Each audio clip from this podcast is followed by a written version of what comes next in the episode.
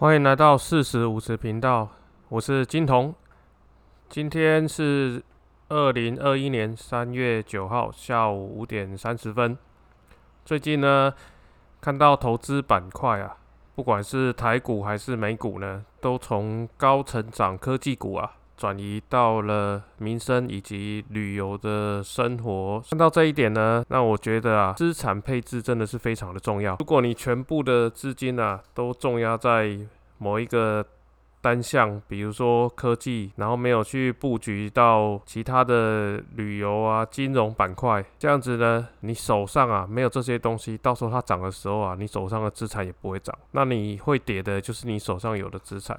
所以呢，到现在我还是觉得投资啊，就是不能单压一项。这跟人生啊，很容易遇到啊，就是一些朋友啊，还是别人的建议啊，那你就有可能去走了歪路。走到歪路诶，不管是投资还是去做一些投机的行为，那其实啊，说到底都是你要把所有的资产都压在同一个项目上面。那现在我要来讲的就是呢。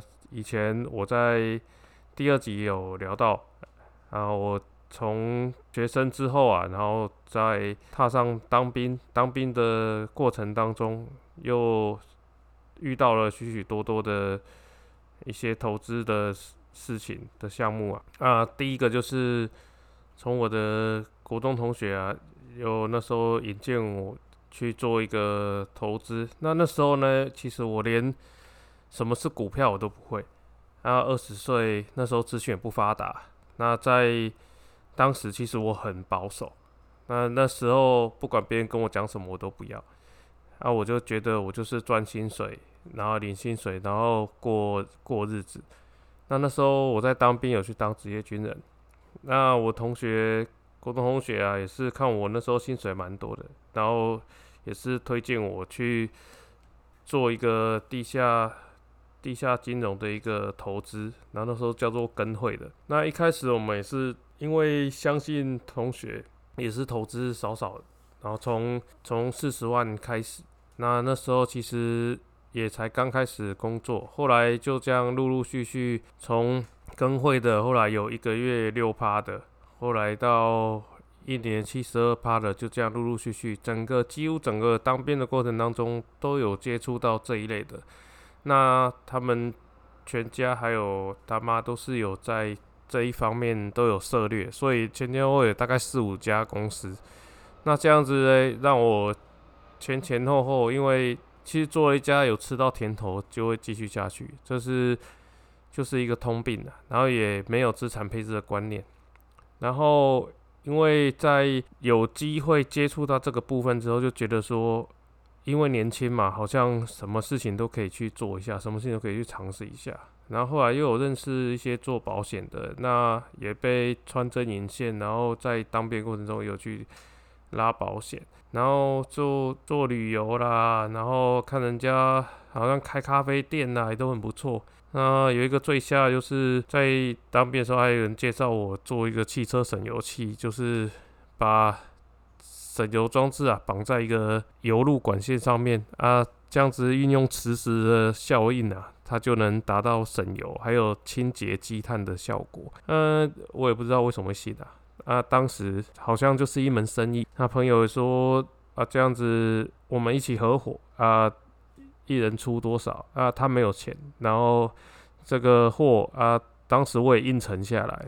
那为了义气，后来就。应承下来之后，那时候就要整批货大概买下二十万，我也身上也没钱。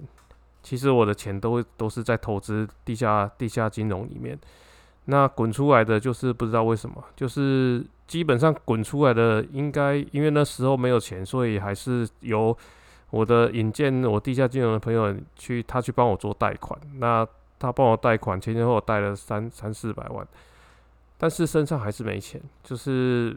钱都压在里面。那后来朋友为了这二十万，我还用现金卡去支应这个部分。那后来在当兵，在一个乡下普里的乡下，遇到一个副连长，那他也引荐我去认识一个密宗。啊，密宗就一样紫微斗数算命什么的。那时候 呃，不知道着了魔，就是都会去相信这些，然后就去跟着那里面，然后他们里面就是一定要开 B N W。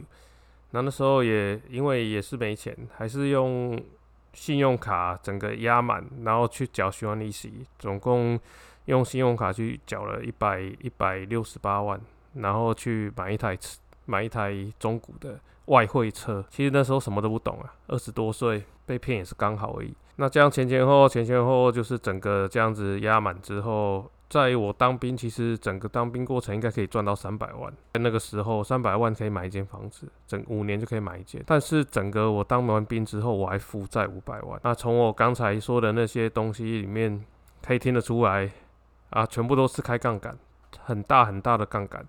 然后开杠杆那时候又为了要维持信用，然后把开杠杆的钱用全部拿去缴信用。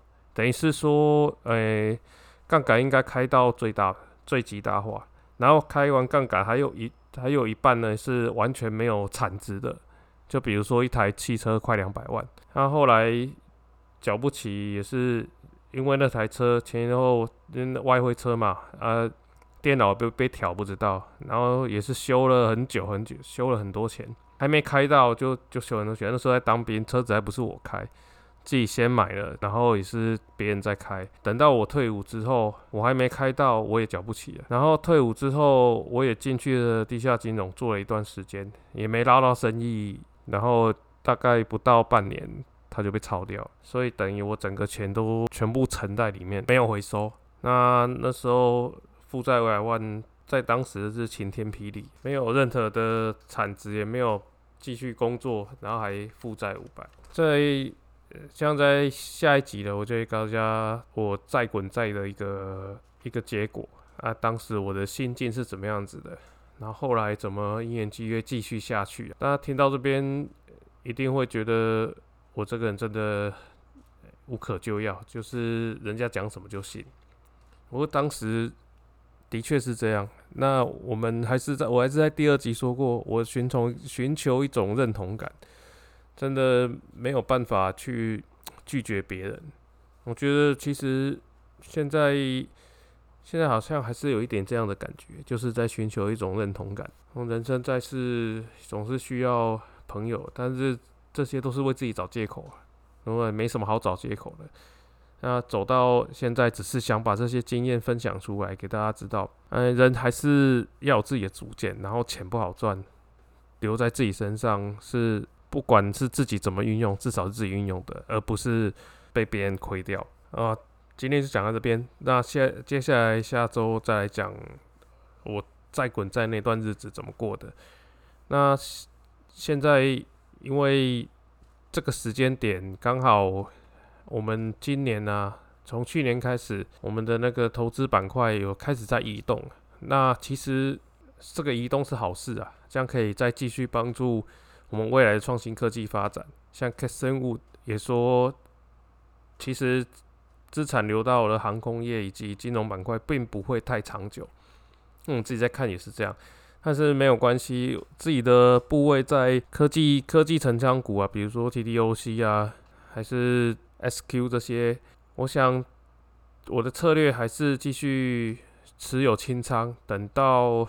它开始回升，站上两百 MA 的时候呢，我再来开始做一个布局的低档布局的动作。那目前就还是先先放着。那其实，在疫情那当中，只要有买进的，到现在其实至少都赚一倍以上，所以我整个仓位都还是赚，所以没有没有对心情没有太大的影响。我觉得投资这个这个是一辈子的事情。而不是看这个一两个月哈啊跌个十几二十趴，然后就就一直在寻找寻找外面的一个一个寻求帮助。投资真的是自己的，一开始你就要想好，你这笔进去你要做停损还是你要做长期持有？那你看好这个产业有没有未来的发展？啊，我自己一开始都是从台股开始，台股投资到现在也十几二十年了，其实我。真的看不懂台股的供应链到底是什么。那从去年开始，因缘机会有认识到美股之后，等我的过往故事讲完之后，就会开始慢慢的分享在美股上面的一个心路历程。OK，好，今天就讲到这样，拜。